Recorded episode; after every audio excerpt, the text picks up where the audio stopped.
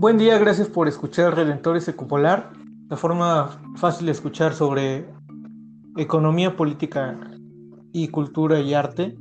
En esta ocasión vamos a hablar sobre algunos artistas que han tenido de la mano a la muerte o entre sus musas y dentro de su interpretación sobre la vida, han contemplado la muerte como una forma de expresión. Tal es el caso de algunos autores mexicanos, en especial José Guadalupe Posada. También este, recordemos a una calavera sonriente que es como el emblema de estas fechas en, muchos lugares, incluso en la Ciudad de México.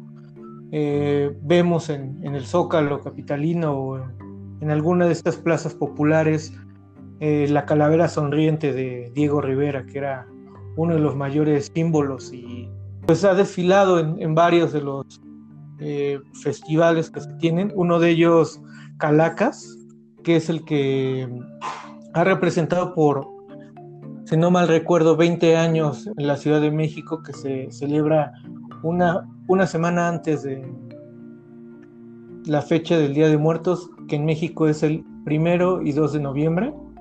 Esto con toda la alegoría que representa. Y bueno, este tipo de celebración que tenemos en México eh, viene de una mitología mixteca, que ahora se ha mezclado mucho con eh, las enseñanzas eh, católicas. Justo ahora es una mezcla entre el catolicismo y el mexicanismo mexica que se tenía en aquella época.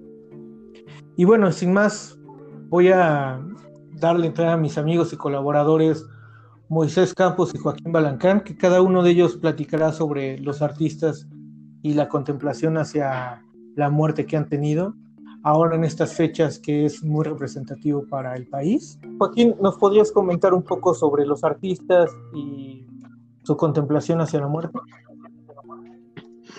Hola Berna, Moisés, me da mucho gusto saludarlos eh, a todas, a todos los que nos escuchan. también saludarlos, desearles eh, que se la pasen muy bien en estas fechas tan especiales para nuestro país. Eh, pues yo eh, pensando en, algún artista y su contemplación, lo primero que se me vino a la, quien se me vino a la cabeza fue José Clemente Orozco, un artista nacido en el estado de Jalisco en, en noviembre de 1883 y fallecido en la Ciudad de México en el año de 1949. Eh, y en especial cuando pienso en Orozco, eh, pues la verdad no pienso en la obra de, que, se encuentra en la Ciudad de México, pienso en esa cumbre que es el maravilloso Hospicio Cabañas y eh, también en el Paraninfo de la Universidad de Guadalajara y en la escalera central de, del Palacio de Gobierno de, del estado de Jalisco. Eh, cada uno de estos edificios que he mencionado pues tiene eh, tres obras eh, muy importantes. Creo yo que el Hospicio Cabañas es un baúl de un baúl de asombros, pasar de asombros como, como se le quiera ver. La obra cumbre que tiene se llama El hombre en llamas. Es la, la parte, el fresco, perdón, que adorna la parte central de la capilla clementina, como se le conoce, y se trata de una, de una, de una pintura en la, en la cúpula central, eh, eh, hecha con la técnica del fresco, que tiene 11 metros de diámetro, está a 27 metros de, del suelo, y es eh, una, una obra que es una de las delicias de los, de los turistas por, el recorrido que se hace de todo el edificio, pero además de la maravilla que constituye observarla desde diferentes puntos, y en todos los puntos eh, eh, parece ser que la figura central que está rodeada de fuego eh, y que está rodeada de personajes característicos de nuestra, de nuestra mitología, de la mitología mexicana, de los elementos más bien de, del aire, la tierra, el fuego, el viento, em, parece ser que, rodean a este hombre y parece ser que este hombre da vueltas cuando uno mira desde diversas perspectivas. Y eh, siento que, el conjunto que, rodea eh, al, hombre en llamas, todas las demás partes que están intervenidas en esta capilla clementina, pues nos hablan de la contemplación de Orozco de, la muerte, pero eh, en el caso de nuestro país, una muerte para, renacer en otra cultura. En el caso de El hombre en llamas es la expresión clara de, de, los sacrificios que se hacían en las, en las sociedades eh, antiguas eh, que poblaban nuestro país. Eh, pero también el elemento del fuego es un renacimiento, ¿no? Es el paso a otra, dimensión, a otra vida, una cierta purificación. Y el fuego se encuentra muy presente en varias obras del Hospicio Cabañas, y también se encuentra eh, presente eh, la muerte, este paso de, de una vida, de una civilización, como fueron las civilizaciones antiguas, al paso de, un, de una nueva era o de una nueva, de la conquista, pues, y está muy presente este elemento del morir y renacer en otra cosa. Y hay una... Eh, hay una eh, obra finalmente que a mí me parece muy importante, eh, bueno, antes de, ceder la palabra, que es la que se encuentra en la, en, la capilla, en la escalera central, perdón, del Palacio de Gobierno, que es eh, la imagen del padre Miguel Hidalgo, que también está rodeado de fuego, ¿no? y este elemento a mí me parece central porque pareciera purificar la lucha del padre Hidalgo, parecería purificar la pérdida de todas las vidas humanas, de todos los seres que se encuentran alrededor de él, con, levantando las armas, eh, respondiendo a su arenga, y que él mismo sostenga una eh, antorcha eh, de fuego, o que parezca que una gran antorcha lo está, este, lo está jalando, se, me hace, se me hace una gran alegoría de este tránsito que representa la muerte, pero que también es un, renacer. Un tema para seguir hilando ideas sobre los artistas que han estado contemplando la muerte. Y hay una frase de Octavio Paz que define o que podríamos poner como una postura que tienen los mexicanos sobre el culto a la vida. Si de verdad es profundo y total, es también culto a la muerte. Ambas son inseparables, hablando de esta dualidad. Una civilización que niega la muerte acaba por negar la vida, decía Octavio Paz. Y quizá esto es lo que retoma muchos de los artistas este, mexicanos.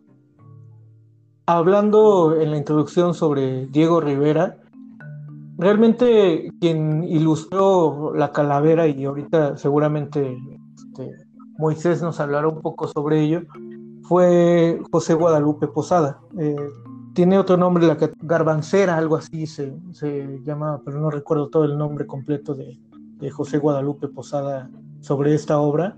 Y lo que hizo Diego Rivera fue tomar esta parte de la cara, en sí nada más la, cabeza del esqueleto. Y Diego Rivera lo que hizo fue agarrar esta parte que ya había ilustrado eh, José Guadalupe y darle cuerpo, darle una forma un poco más artística y común para la vida.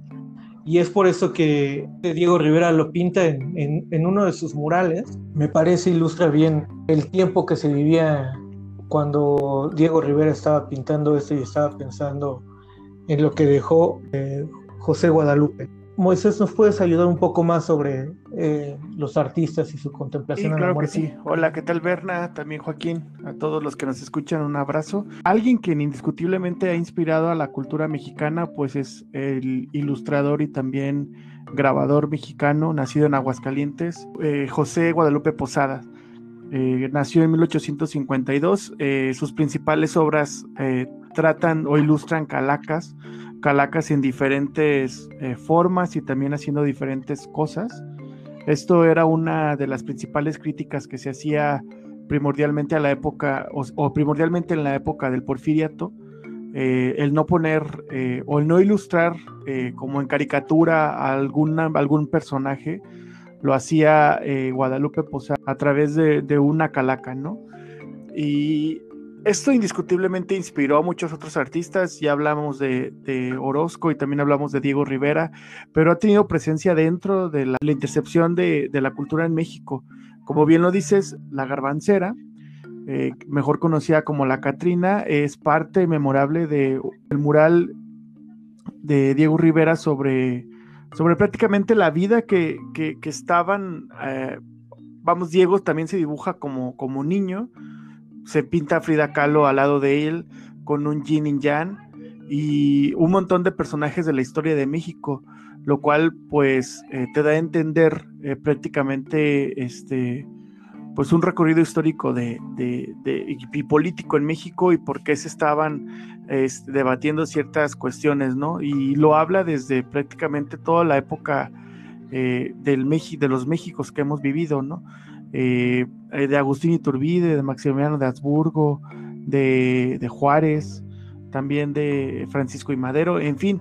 Pero este es hablando totalmente de, Diego Rivera. En el caso de Guadalupe Posadas, pues se le reconocen varios cientos de, grabados. Eh, hay que recordar que él ilustraba para un periódico, entonces, este, pues salían algunas veces una diaria, por ejemplo.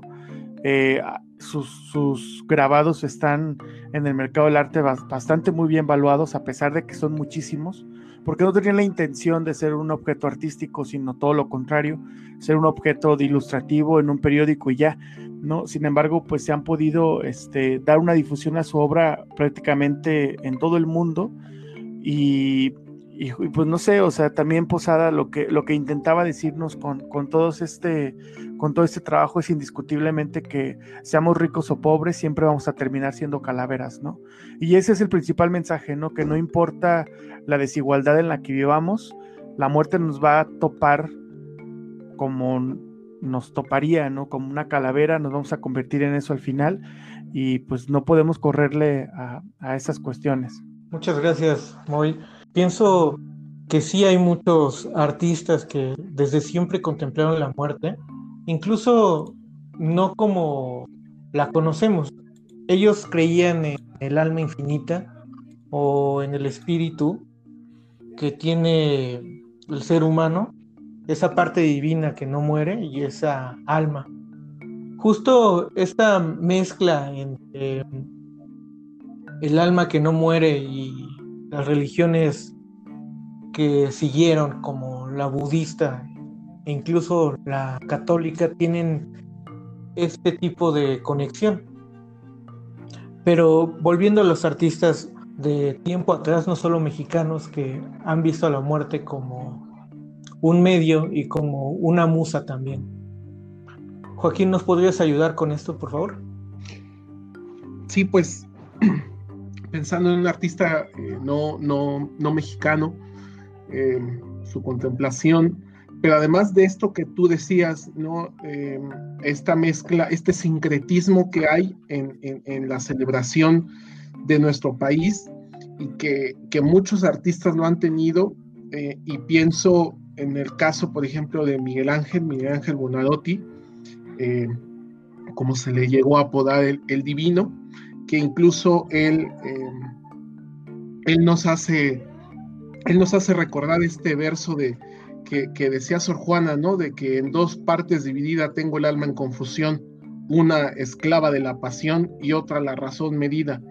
Y en el caso de Miguel Ángel es queda como casi que como anillo al dedo porque eh, Miguel Ángel tenía esta visión sacra y profana y este eh, eh, dilema interior, esta tormenta interna por su, por, por, tan, por lo que tanto se ha hablado de sus preferencias, pero además su necesidad de, de, creer en algo y de, de, contribuir a la construcción de la iglesia, ¿no? Y no es casual que él haya aceptado formar parte del proyecto de la construcción de la misma eh, Catedral de San Juan de Letrán en el Vaticano.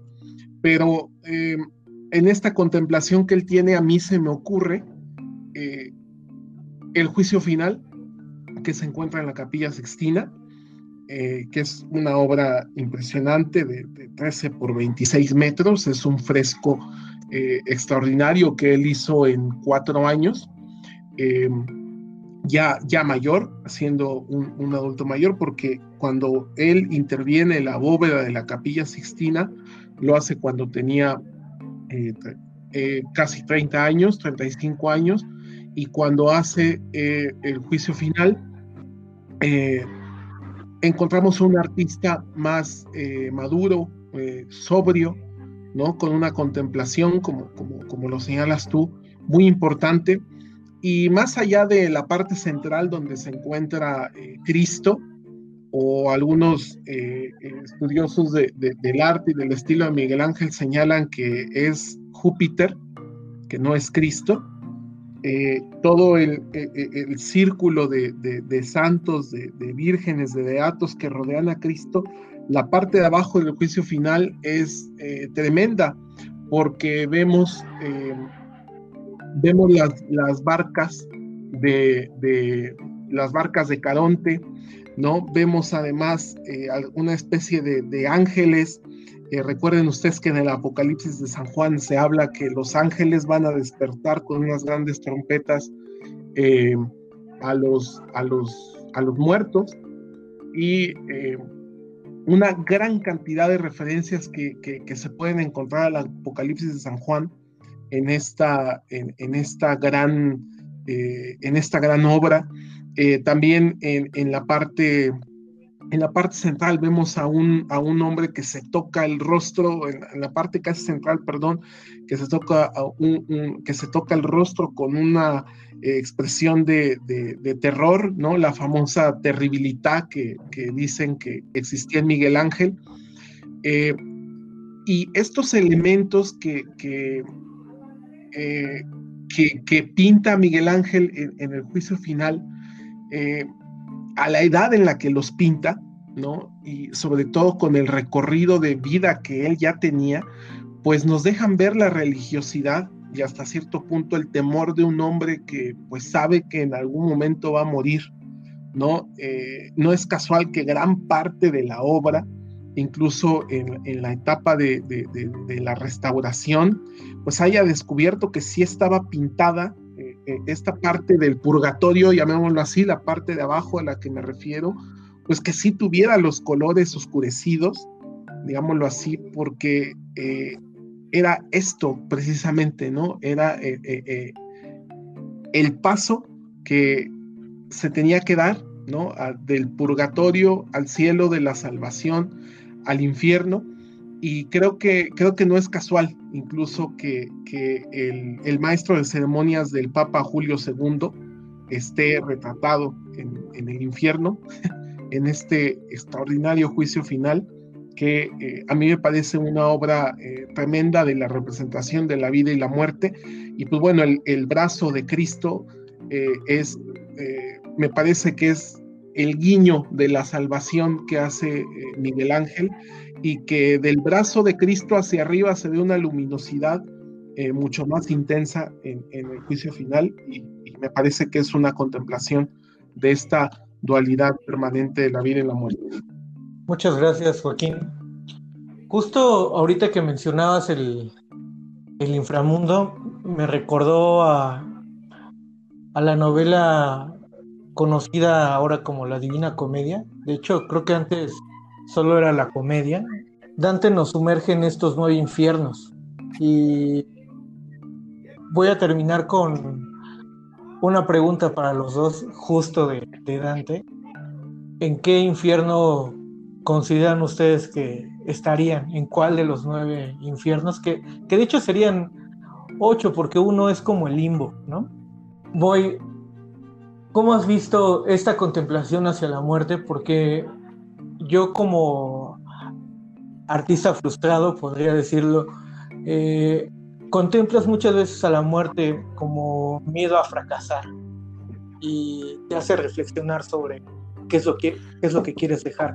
¿Cómo lo han visto los artistas y qué artistas han sido eh, usadas esta, esta eh, musa como la muerte. Primordialmente yo creo que el miedo que se le, eh, el miedo constante que se le tiene a la muerte es un miedo pues inculcado a través de, eh, por ejemplo, la Iglesia Católica, ¿no?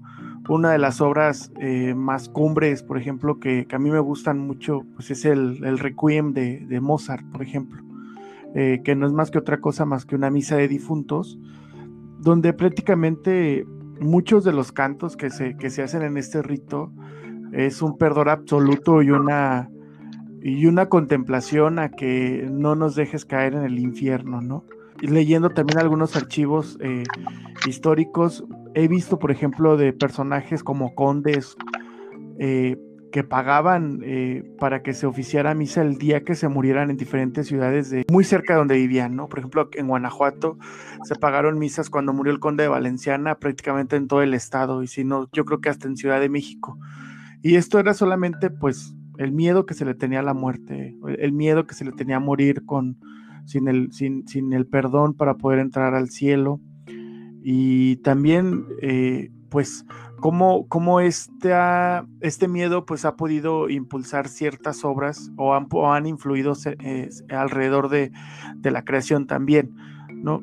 En el caso, por ejemplo, de Miguel Ángel, lo dijo muy bien Joaquín, eh, naturalmente tiene este tipo de de carga simbólica eh, el hecho de, la muerte y la muerte como nos la, la, la, han hecho creer la iglesia, pero también, por ejemplo, otros, otros, este, no sé, artistas como el Bosco, que lograron caricaturizar muchísimas de estas cuestiones, ¿no?